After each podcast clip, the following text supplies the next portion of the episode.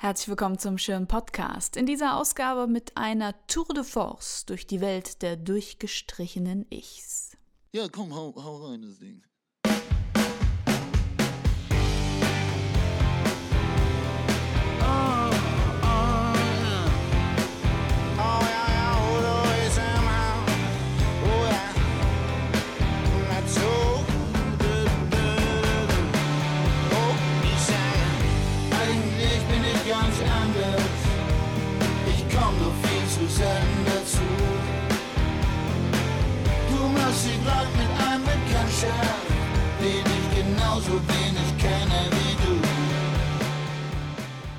Ich heißt die Ausstellung in der Schönen Kunsthalle, die noch bis 29. Mai 2016 zu sehen ist. Doch es ist nicht einfach ich, sondern ich durchgestrichen. Was heißt das? Ich bin es, aber gleichzeitig doch nicht. Ich war es einmal, bin aber jetzt jemand anderes. Ich bin nicht mehr ich. Die Ausstellung zeigt zeitgenössische Künstler-Selbstporträts, in denen der Künstler jedoch abwesend ist. Der Katalogaufsatz der Kuratorin Martina Weinhardt heißt dann auch Ich oder wie die Künstler aus dem Bild entkamen. Ein Beispiel. Auf einem Podest eine Essiggurke. Ein Raum gefüllt mit 36 Podesten und entsprechend vielen Essiggurken darauf. Essiggurken, wohin man sieht. Aber kein Erwin Wurm. Und doch ein Selbstporträt des Künstlers. Frei nach dem Motto, eine Essiggurke erzählt mehr als tausend Bilder. I'm a cucumber. Doch schauen wir über den Tellerrand der bildenden Kunst. Spinnen wir die Idee des durchgestrichenen Ichs weiter. Welche Möglichkeiten gibt es, ich zu sein und gleichzeitig nicht oder nicht mehr? Auf den ersten Blick verwirrend, auf den ersten Blick unmöglich, auf den zweiten Blick aber alles andere als abwegig. Auf dieser Welt wimmelt es nur so von Ichs, die sich durchgestrichen haben.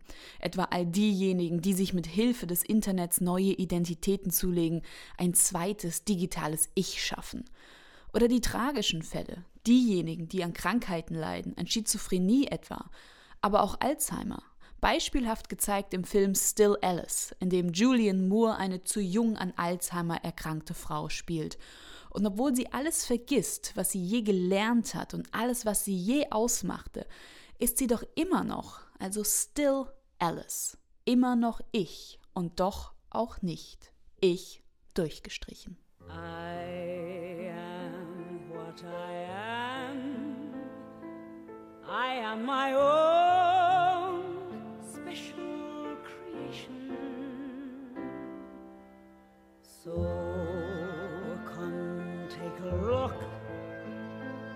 Give me the hook or the ovation.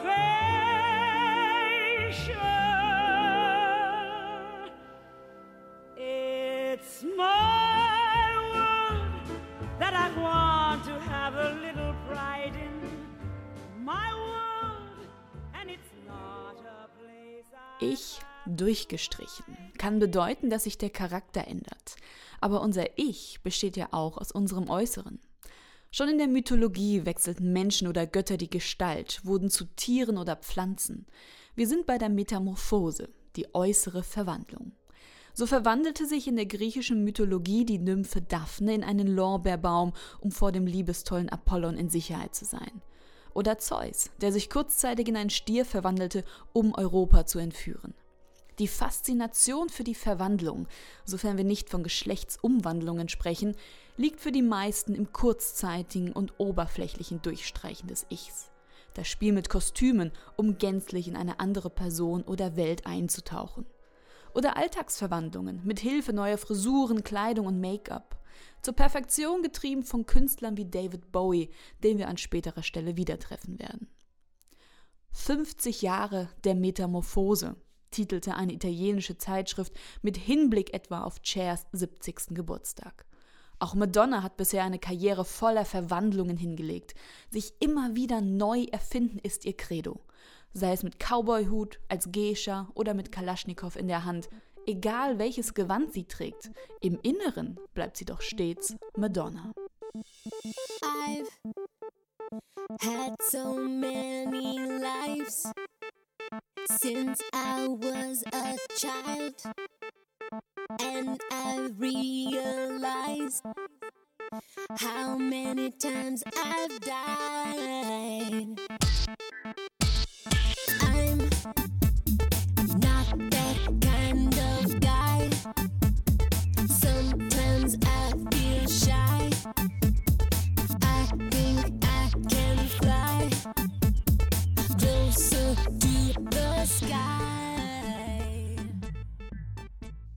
Anders verhält es sich mit Pseudonymen und Künstlernamen. Das Zulegen eines neuen Namens kann äußere Verwandlung mit sich ziehen, muss aber nicht. Aber zuerst einmal, was ist der Unterschied zwischen einem Pseudonym und einem Künstlernamen? Pseudonyme dienen der Verschleierung der eigentlichen Identität und ersetzen den bürgerlichen Namen. Der Künstlername dient nicht so sehr der Verhüllung der eigentlichen Identität. Von Künstlernamen ist eher im Bereich der darstellenden Künste die Rede bei Schauspielern, Musikern oder Artisten. Der Grund, sich ein Pseudonym oder einen Künstlernamen zuzulegen, ist meist pragmatischer Natur. Sie klingen besser oder passen besser zur ausführenden Kunst. So klingt es als RB-Sängerin am Klavier besser Alicia Keys zu heißen als Alicia Moore. Henry John Deutschendorf war in Amerika nicht vermarktbar, John Denver schon. Manchmal gehen Allerweltsnamen einfach besser von der Zunge. Elton John, also besser als Reginald Kenneth Dwight. Cat Stevens wurde nicht als Cat Stevens geboren, sondern als Stephen Demeter Georgiou, der Öffentlichkeit kaum zuzumuten. Dann konvertierte er zum Islam und nennt sich seitdem Yusuf Islam. Die Frage ist, ist das sein Pseudonym? Sein Künstlername seitdem ist wiederum einfach Yusuf. Da wird es also schon komplizierter. Nobody knows me. Nobody knows me. Auch wirtschaftliche Gründe gab oder gibt es. So haben Frauen ihre Bücher immer wieder unter männlichem Pseudonym geschrieben, um bei den Verlegern größere Chancen zu haben. Hinter Georges Sand verbarg sich Amontine Aurore Lucille Dupin de Franqueuil. Oder hinter George Eliot Mary Ann Evans. Imagepflege ist genauso ein Grund wie das Vermeiden von Nachteilen oder biografische Bezüge. So erinnert sich Adelmo Fornaciari, dass seine Lehrerin ihn einmal so süß wie Zucker bezeichnete, also Zucchero. Eine weitere Alicia Moore wurde wegen ihres Errötens Pink genannt und ein Gordon Sumner wegen eines gelb-schwarz gestreiften Pullovers wurde zum Wespenstachel Sting. Im Hip-Hop und der DJ-Kultur sind Künstlernamen besonders verbreitet. Kaum ein DJ steht mit seinem wahren Namen hinter den Turntables und Rapper mit ihrem Geburtsnamen nicht auf der Bühne. Sie nennen sich Jay-Z, Snoop Dogg, Flo Rida, Wiz Khalifa oder Ice-T. Sean Combs hieß Puff Daddy und heißt jetzt P. Diddy. Und dann wäre da noch Eminem. Ebenfalls nicht selten im Hip-Hop, dass man sich gleich mehrere Künstleridentitäten schafft. Eminem, geboren als Marshall Mathers II, nennt sich meistens Eminem, schuf sich aber auch das alter Ego Slim Shady. Jan Delay, geboren als Jan Philipp Eisfeld, macht als Jan Delay Funk und als Izzy Hip-Hop mit den absoluten Beginnern. Auf Underground-Veröffentlichungen hieß er auch manchmal Boba Fett. Oder auch nicht. Bei Künstlern auf der Bühne kommen wir auch um das Thema Maske nicht herum. Noch so ein durchgestrichenes Ich-Phänomen. Da gäbe es die Jungs von Kiss, die keiner von uns je im Supermarkt erkennen würde. Anfangs nur aus Spaß aufgetragen, avancierte die schwarz-weiße Gesichtsbemalung zum Markenzeichen der Band. Hinzu kommt, dass jedes der vier Bandmitglieder passend zur Bemalung einen Künstlernamen hat. Das Zusammenwirken beider wirft die Frage auf, ob es sich nicht um Kunstfiguren handelt. Gene Simmons ist The Demon, Paul Stanley The Star Child. The Spaceman and The Catman wechselten seit der Gründung der Band die Besetzung. Verstörend grotesk auch die Masken der Band Slipknot. Unter deutschen Rapper natürlich Sido mit der Maske und seinem Panda-Kollege Crow. Hinter den Masken darf man jedoch meistens keine tiefgründige Erklärung erwarten. Witz, Spaß an der Sache, Sicherung der Privatsphäre. Und doch, ich durchgestrichen.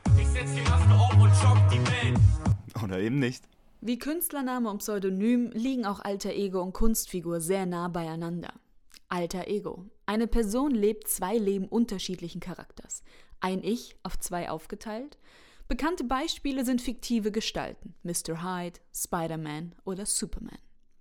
Else Lasker Schüler, die wir aus der Sturmfrauenausstellung kennen, legte sich kein Pseudonym zu, sondern kreierte sich ein alter Ego, Yusuf. in ihren Zeichnungen oft als Prinz von Theben dargestellt. Und wie war das bei David Bowie? Waren Ziggy Stardust oder The Thin White Duke alter Egos oder Kunstfiguren? Natürlich waren es künstlich erzeugte Figuren, aber da wir Bowie ja immer auch als David Bowie bzw. David Robert Jones gekannt haben und an dieser Stelle Achtung, Alarm, Künstlername, würde ich sagen, es waren alter Egos.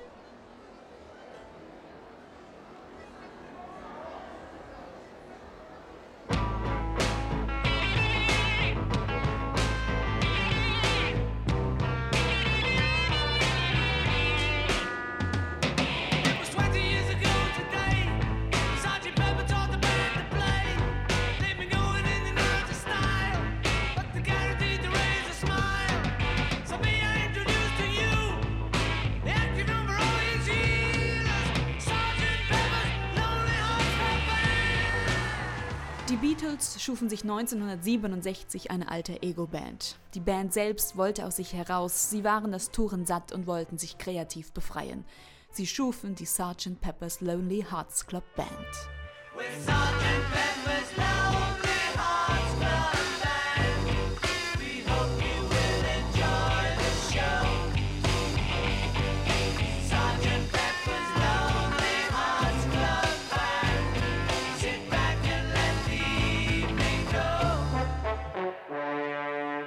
Sergeant Pepper's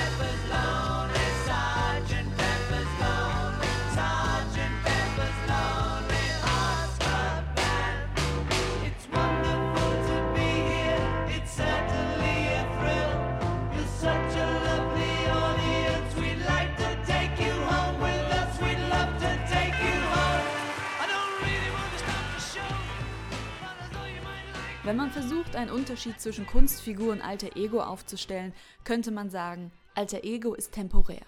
Eine Kunstfigur geht weiter, geht bis zum Äußersten. Die Grenzen zwischen angeborener Identität und Kunstfigur verschwimmen für den Betrachter. In der jüngeren Popgeschichte gibt es zwei Frauen, die sich als Kunstfiguren erschaffen haben und bis zum heutigen Tag ihr Publikum im Unklaren lassen, wer sie wirklich sind oder ob sie diejenigen sind, die wir sehen. Die Rede ist von Lady Gaga und Lana Del Rey.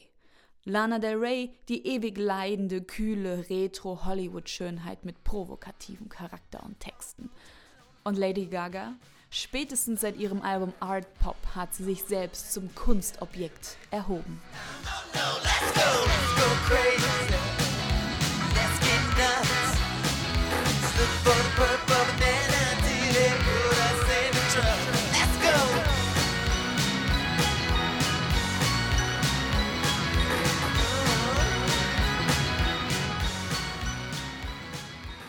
letzte Station unserer Tour de Force durch die Welt der Metamorphosen, Pseudonyme und Kunstfiguren Prince. Kunstfigur, alter Ego, eine Karriere der Metamorphosen, letzteres ganz sicher. Zumal Prince das Spiel der erweiterten Identitäten um eine Dimension erweitert hat, das Symbol. Von 1993 bis 2000 nutzte Prince als Pseudonym ein unaussprechbares Symbol, eine Kreuzung aus Mars und Venuszeichen. Da insbesondere die Medien nicht wussten, wie der Künstler nun zu nennen war, wurde er zu The Artist formerly known as Prince. Das durchgestrichene Ich. Umso länger wir darüber nachdenken, es gibt ganz schön viele. Und vielleicht kommt ihr noch auf ganz andere Ideen bei einem Spaziergang durch die Ausstellung Ich. Durchgestrichen. Ich hab so viel Termine in der Disco, vor Gericht und bei der Bank. Schick ich einfach meine Vize-Egos und das wahre Ich bleib lieber im Schrank. Oh, ich sage, ich bin gar nicht der Typ, den jeder in mir sieht. Mm, Oh ja, ja, ja, ja. Und als wenn ich euch bei Zeiten auch alles noch beweisen.